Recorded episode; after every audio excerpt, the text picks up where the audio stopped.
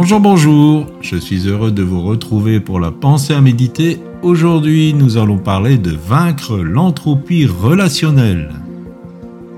Nous lisons Cantique des Cantiques, chapitre 2, verset 15.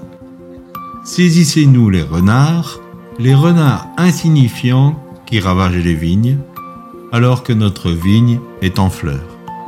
L'entropie, qui désigne le processus de détérioration de tout système clos, comme notre corps par exemple, peut aussi s'appliquer au principe de détérioration des relations humaines. Or, l'entropie se manifeste par l'accumulation de choses insignifiantes jusqu'à un point de rupture. Le Cantique des Cantiques nous enseigne à saisir les renards insignifiants qui font beaucoup de dégâts dans une vigne en fleurs. Si nous ne veillons pas à cela, nos relations affectives pourront atteindre le point de rupture.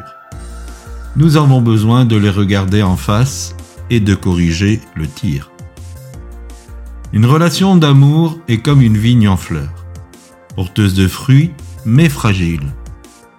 Une paire de chaussettes qui traîne, une trop grande ingérence des amis, un manque d'écoute et de dialogue, la corvée poubelle, une belle-mère, l'éducation des enfants, autant de petits renards qui empoisonnent la vie d'un couple. Prenons cet avertissement au sérieux. Ces petits riens peuvent détruire ta vigne. Mais bien aimé, c'est important de regarder en face ce qui pourrait endommager ma relation. Dans le couple, c'est une excellente chose d'en parler et surtout de trouver des solutions pour y remédier. N'attendons pas que l'autre change car la seule personne sur qui nous pouvons travailler, c'est nous. L'entropie relationnelle n'est pas une fatalité. Nous pouvons, avec les conseils de la parole de Dieu, l'enrayer, l'éradiquer de nos vies.